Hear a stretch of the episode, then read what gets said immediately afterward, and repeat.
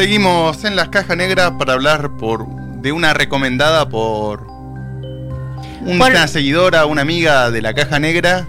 Por Camila Frías, que ahí vi que está, está peleando con, con internet, que no, no, no se puede conectar. Eh, ella nos di, vino y me dijo, mira, tengo una película para la caja negra que les va a volar la cabeza. Y fue así. Sí, también hay que decirlo que, que prometimos verla para el programa pasado, pero bueno, pasaron cosas y, y se vino pateando, pero bueno, queríamos que salga esta recomendación igual, Sí. porque también fue alta peli y me llegó una gran sorpresa a la hora de verla. Estamos hablando de Vivarium o eh, El Vivero, que es una película que, como dijimos anteriormente, no es nuevísima, es del 2019, eh, está disponible en Amazon Prime Video. Más allá de que no sea de las nuevas, nos dimos un descanso, ¿eh? una licencia. Sí, tanto estreno, tampoco es Tampoco bueno ir a... Sí, tampoco es que es wow, un clásico porque es del 2019, pero es bueno también salirse del- de la agenda para ver algo y disfrutarlo. Lo ves como de otra manera. Sí, sí, tal, tal cual. Y aparte, Imaginaste, en esta película la estrenaron en una era que no era pandemia. es verdad, antes de la pandemia. Eh, mira, bueno, ver esto en pandemia No, te, te- No, te era arruina. de corchazo. te, te arruina. Bueno, em, le contamos que está protagonizada por Imogen Potts, que trabajó en The Father en el 2020, y Jesse Eisenberg, que trabajó en Zombieland del 2009. Jesse Eisenberg, que está, está como acostumbrado a... Acostumbrado no, o lo conocemos más en... Del lado cómico también. Claro. Y esta película, lejos. Lejos de, de- de ser cómico. Es una película de, de suspenso.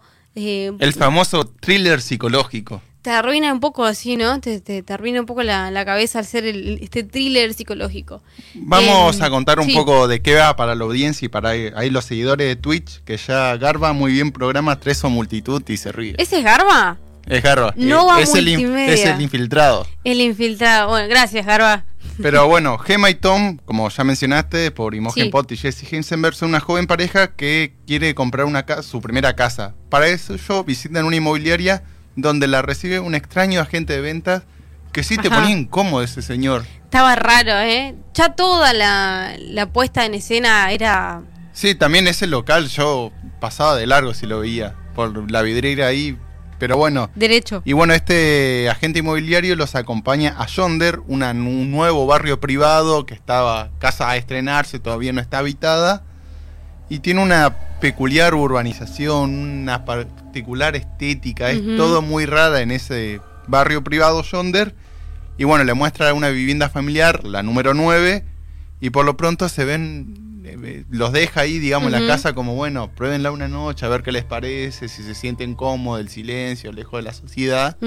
Y bueno, una vez que están ahí, no pueden salir y es tipo, no sé, sa- salvando la diferencia como un día de la marmota, que por más que intenten y intente, vuelven a esa casa número 9 y tienen que ver cómo sobrevivir, cómo salir de Yonder y todas las situaciones que van viviendo a través de las dos horas de películas Sí, menos. dos horitas más o menos. Eh, para los que están prendidos en Twitch, ahí este, está, estamos mirando un poco lo, lo que es el tráiler y retomo lo que dice Damián acerca de lo que es el barrio en sí mismo. Son todas casas iguales, casas iguales, la- la- las propias nubes se ven. Sí, ah, eso es lo que más me molestaba. No Ay. me molestaban las casas iguales, porque no sé, vos vas acá a algún barrio que están construyendo nuevo y bueno, puede haber casas iguales. Claro. Pero eran nubes perfectas, el cielo celeste, todas las nubes. Y por suerte, en la película también se lo tomaron como modo de chiste interno de ya estoy cansada de ver la misma nube perfecta todo el La tiempo. puta. Porque eso era lo que más me molestaba, la nube tan perfecta. Bueno, tiene, esto tiene la película, cosas, detalles em, que hacen como a la perfección, que es uno que vive, digamos, este, es que uno, un ser mundano, digamos, sabe que no es así en la vida real. Y eso es lo que te incomoda, o por lo menos me pasó a mí, eh, decir, che, esto está mal, no puede ser así. Sí, aparte Ah. juega con muchos efectos visuales, con muchas pinturas, con muchas cosas bien que son de- del lado visual. También, bueno, en el tráiler hace un ratito en, en Twitch vimos que, bueno, el protagonista, JC Heisenberg, se sube al techo de la casa para ver dónde está la salida de ese barrio Claro. y se ve también todo como un, un fondo sin fin, con las nubes, el cielo, todo muy geométricamente hecho, todo. Perfecto. Sí, como la simetría de las películas de, de Wes Anderson, Ajá. así todo lineal, perfectamente ubicado en el plano, que decía, bueno, ¿dónde estoy parado? Y juega mucho con eso, con los efectos visuales. Me, me, me gustó eso también y estamos escuchando de fondo lo, lo que es la, la banda sonora de, de esta película. eh, que, me- escuchen, no deja de, de de acompañar, perturbarte. de perturbarte. Si la llegan a ver con auriculares, tengan en cuenta que la banda sonora te llega, de por decirle de alguna manera. O sea, yo creo que una película que está muy bien hecha, que te va llevando todo el relato y que en un punto te hace sentir incómodo eh, y te hace empatizar mucho con este los, los, personajes. Sí, yo también hay que rescatar ciertos trabajos que normalmente cuando valen la pena remarcarlo buscamos el nombre de la persona textual. Acá el encargado de la banda sonora es Christian Aiden Andersen, el compositor habitual de todas las películas de Lars von Trier.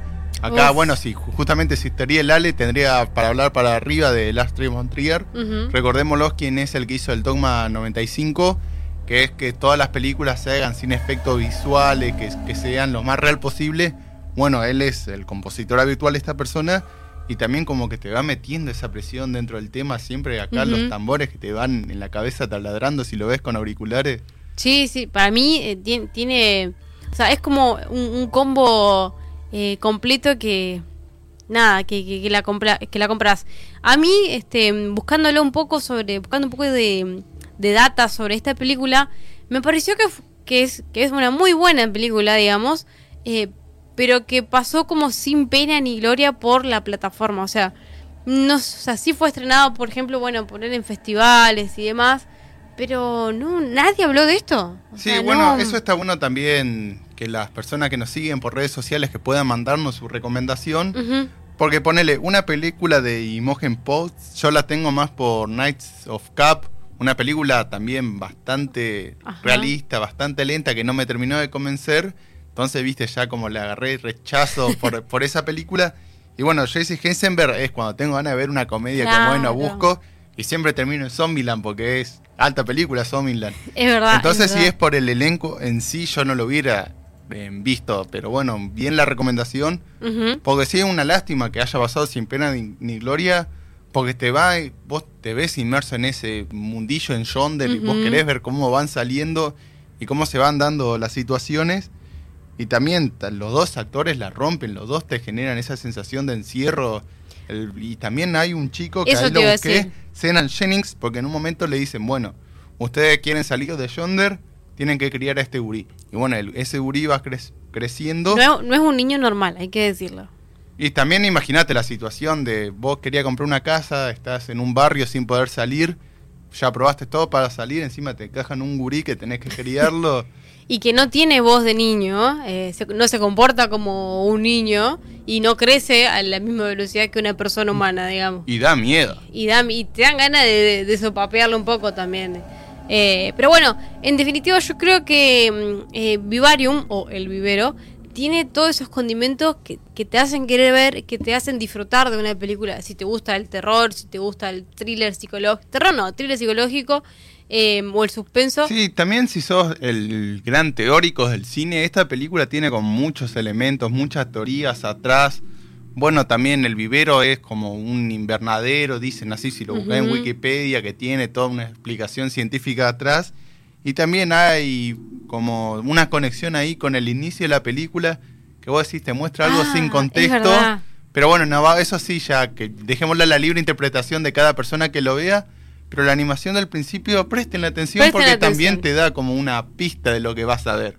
Así que bueno, eh, Vivarium, volvemos a repetir, está disponible en Prime Video, eh, es del 2019, muy, pero muy recomendada y agradecemos a la recomendación que nos hizo Cami Frías, eh, nos dijo, tienen que ver esta, tienen que ver esta, y bueno, lo cumplimos, lo hicimos y la verdad que estamos súper satisfechos, digamos, por esta recomendación. Eh, si la ven, escríbanos a nuestras redes sociales, si ya la vieron también, a ver qué, qué- qué les pareció, y nosotros los leemos.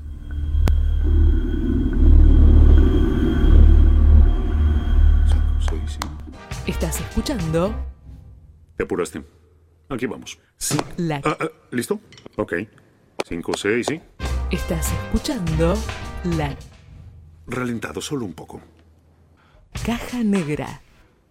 Espera mi señal. 5, 6, ¿sí? Estás escuchando la caja negra. ¿Te apuraste? 5, 6, ¿sí? Estás escuchando Lento. 5, 6. Estás escuchando La Caja Negra. Cuarta temporada. Radio sobre cine y series.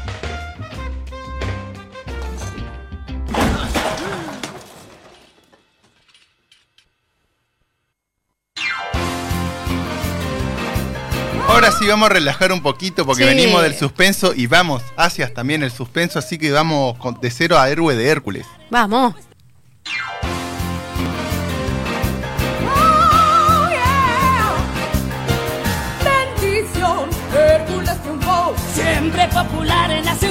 Bendición, Hércules